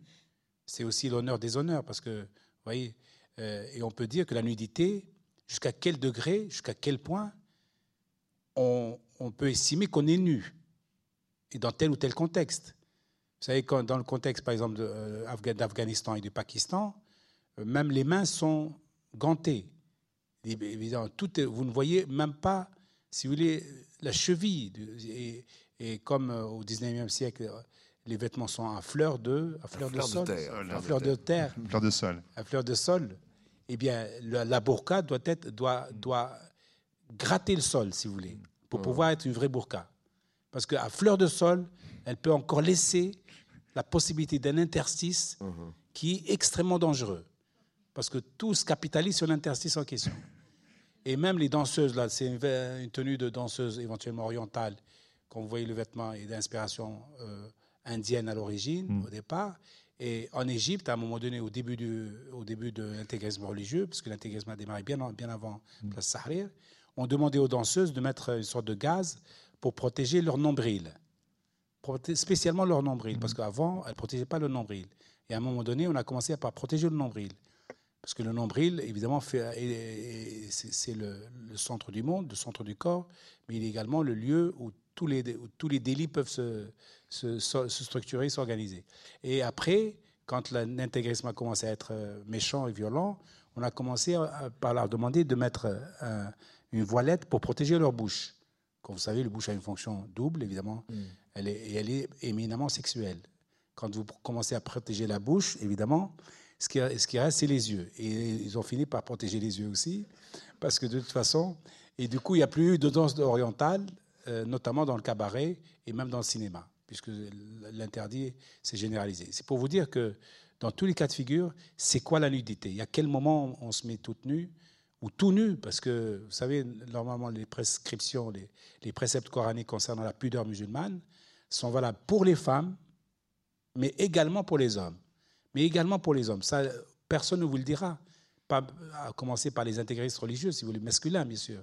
Je suppose qu'il doit y avoir des intégristes religieuses féminines qui doivent peut-être se poser la question un jour de savoir jusqu'à quel degré l'homme aussi doit porter des vêtements, si vous voulez, amples pour pas voir ses formes, parce que ces formes sont euh, transgressives pour elles. Donc jusqu'à quel degré doit-on se mettre nu pour pouvoir être révoltante ou être dans, dans la transgression Vous voyez, c'est ça la question, parce qu'après tout, en Tunisie, à des moments plus fastes, au temps de, Ben Ali, il y avait des plages entières réservées aux nudistes notamment aux nudistes allemands, soyons clairs. Ce n'est pas, pas les nudistes euh, tunisiens. Mais néanmoins, il y a des Tunisiens qui travaillent au contact de nudistes étrangers et étrangères aussi, et ça ne posait aucun problème, dans la mesure où il y avait une économie euh, florissante. Voyez Donc à quel moment est-on dans la transgression? Je dis c'est ça qui est ce qui est important dans les moments actuels, dans le moment actuel de, en Tunisie et même en Égypte bientôt. Euh, madame je vais être euh, bavarde. J'aimerais aborder trois thèmes. Sur, euh, il nous reste dix minutes, ça tombe bien. trois thèmes brièvement. Euh, sur le corps qui se donne à voir, sans aucune, en toute innocence, j'aimerais parler des sportifs, des nageurs. On a vraiment très très peu de charges érotiques dans l'arrivée du, du nageur gagneur. Je suis pas sûr que tout le monde partage votre avis. Hein. On va voir. J'ai dit très peu. Hein. Bon, ah oui, c'est une question de, de l'appréciation de celui qui regarde aussi.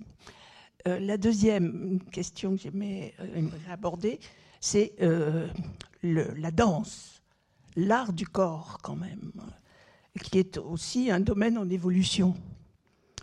Et la troisième, je voulais raconter une anecdote que j'avais eu à vivre dans la mosquée des Émoyades à Damas, quand j'avais visité. On avait cette grande chape noire euh, qui tombait un peu sur les yeux et on lisait le guide bleu avec euh, ma sœur et ça avait dû bouger, j'avais dû remonter un peu parce et on voyait un tout petit peu de mes cheveux. Et il y a un garde qui est venu avec une canne et qui m'a tapé sur la tête ah, donc euh, ça, c'était de la violence. Hein, c'était pas un rappel à l'ordre ou quoi que ce soit. Et il y a un jeune Syrien qui est venu et qui l'a engueulé en lui disant qu'on était là, tranquille, assis dans notre coin, sans aucune manifestation euh, d'exhibition ou quoi que ce soit, et qu'il exagérait. Et il s'est excusé au nom de la Syrie il y a des gardes plus ou moins zélés. Alors peut-être sur la question des sportifs, je reviens vers Georges Vigarello, puisque c'est quand même un domaine qui vous intéresse aussi, le sport. Hein, et au oui, alors oui, effectivement, vous avez tout à fait raison de poser la question sur les sportifs.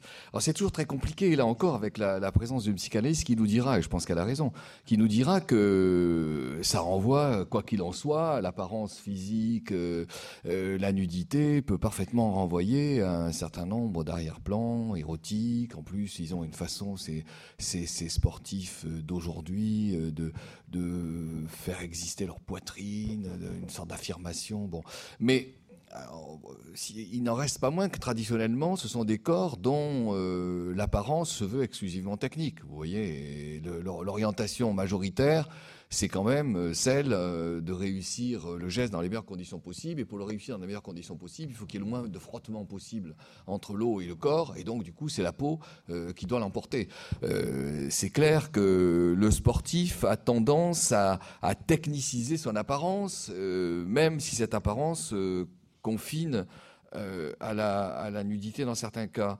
concernant la danse, c'est une question magnifique, la question de la mm. danse. C'est une question magnifique parce que vous avez, par exemple, dans la tradition, ces longues robes. Bon. Mais si la danse se fait un petit peu active, si la danse est traversée par une forme de dynamique, il est évident qu'à ce moment-là, euh, la robe euh, joue par rapport au sol. Elle n'est plus seulement à fleur de terre, vous voyez.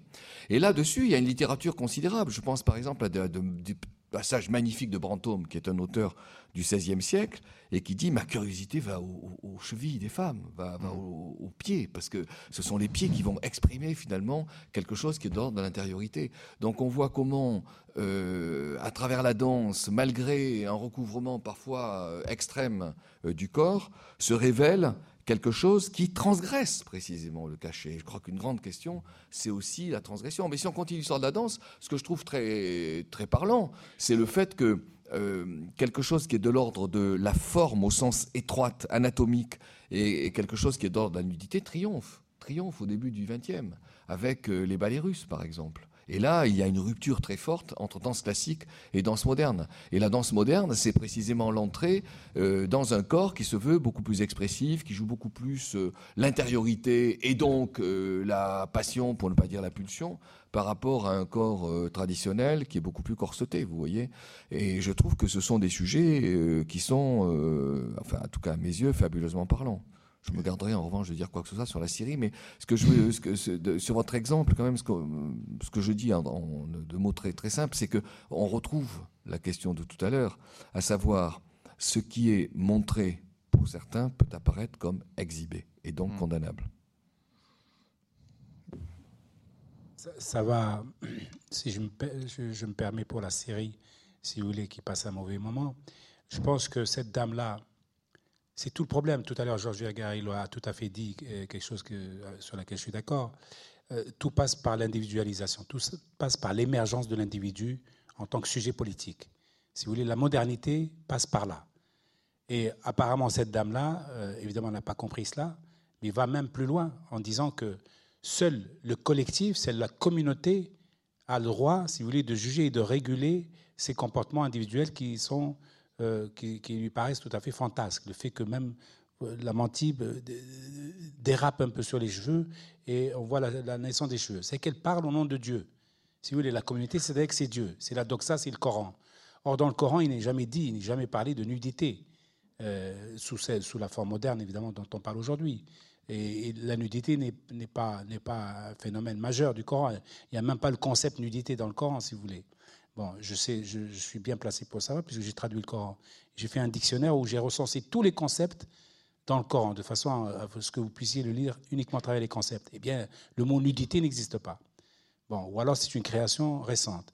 Et donc, tout le combat que nous avons aujourd'hui dans le monde arabe et dans l'islam, c'est de faire émerger cet individu-là qui fasse, qui soit une option nouvelle et une diversité nouvelle par rapport à la communauté, à la communauté fantasmatique de la Ummah qui gère tout, qui régule tout, de la naissance à la tombe. Et c'est tout ce qui se passe aujourd'hui dans les rues, la rue arabe. C'est l'émergence de l'individu. C'est Amina, c'est la fille qui dit Moi, c'est mon corps. Mmh. Et, je le mets tout nu, je le mets nu si ça me chante, etc. etc. Toutes ces, ces, ces manifestations-là montrent qu'il y a une volonté chez, en tout cas, une grande partie de la population, les jeunes en particulier, d'aller vers cette modernité, vers cet euh, individu face à l'opacité de la communauté et tous les régimes despotiques qui s'appuient là-dessus, évidemment. Parce que c'est aussi euh, le, revers de la médaille au niveau politique. Madame? Oui, je voulais juste apporter un petit témoignage. Tout à l'heure, vous aviez dit que dans les hammams, euh, on ne voyait pas les, les seins des femmes. J'avais un témoignage au Japon. Les femmes sont très corsetées au Japon et en fait, dans les bains, de femmes, elles sont, on voit vraiment la nudité japonaise. Donc c'est assez étonnant le, paradoxe entre les deux. Je voulais aussi vous demander une question euh, historique, puisque vous connaissez évidemment totalement bien l'histoire et du Coran et de, et de la rue arabe, etc. Est-ce que c'est réversible? C'est-à-dire, est-ce qu'il y a une période où on peut revenir, par exemple, sur le port du voile, sur la liberté, sur le corps, etc. C'est-à-dire, est-ce qu'il existe des périodes ou bien on, peut recouvrir la liberté? Je, vais vous répondre très simplement. Sur les 14 siècles d'existence de l'islam, je vous, pose, une question un peu à Katsu. Quel est le siècle qui a voilé les femmes? Ne cherchez pas. Le XXe siècle. Sur les 14 siècles d'existence de l'islam, seul le XXe siècle s'est cru autorisé à voiler les femmes. Pour le reste, nulle part vous ne trouverez le moindre débat, la moindre controverse, ni philosophique, ni sociétale, ni sociologique, ni historique, ni même morale, ni éthique, de savoir s'il faut voiler les femmes ou pas. Dans des, travaux même de fondamentalistes, de, théoriciens du fondamentalisme. Euh, même euh, Ibn, Mohamed Ibn Abdel Wahhab, qui est le fondateur du wahhabisme au XVIIIe siècle, ne pose jamais la question de savoir si la femme doit être voilée comme ci ou comme ça, et jusqu'à quel degré, parce que vous savez, on a vu qu'il n'y avait pas de limite au voilement d'une femme, parce que c'est mental d'abord. Euh, vous pouvez lui mettre trois couches de voile, si vous voulez, une femme qui a envie de, jouir de son corps, euh, elle, ne jouira pas peut-être autant qu'une femme euh, libérée de ce, corset, de ce corset affreux, mais elle pourra quand même, si vous voulez, le, le dépasser. Donc nous sommes dans dans, du fantasme en réalité collectif, une sorte de délire collectif du voilement, comme si le voilement interdisait le désir. Et l'antidote du voilement, c'est le désir. Si vous voulez, si la femme brûle d'un désir particulier pour un homme, au contraire, le, voile, peut être un allié appréciable, d'une certaine manière.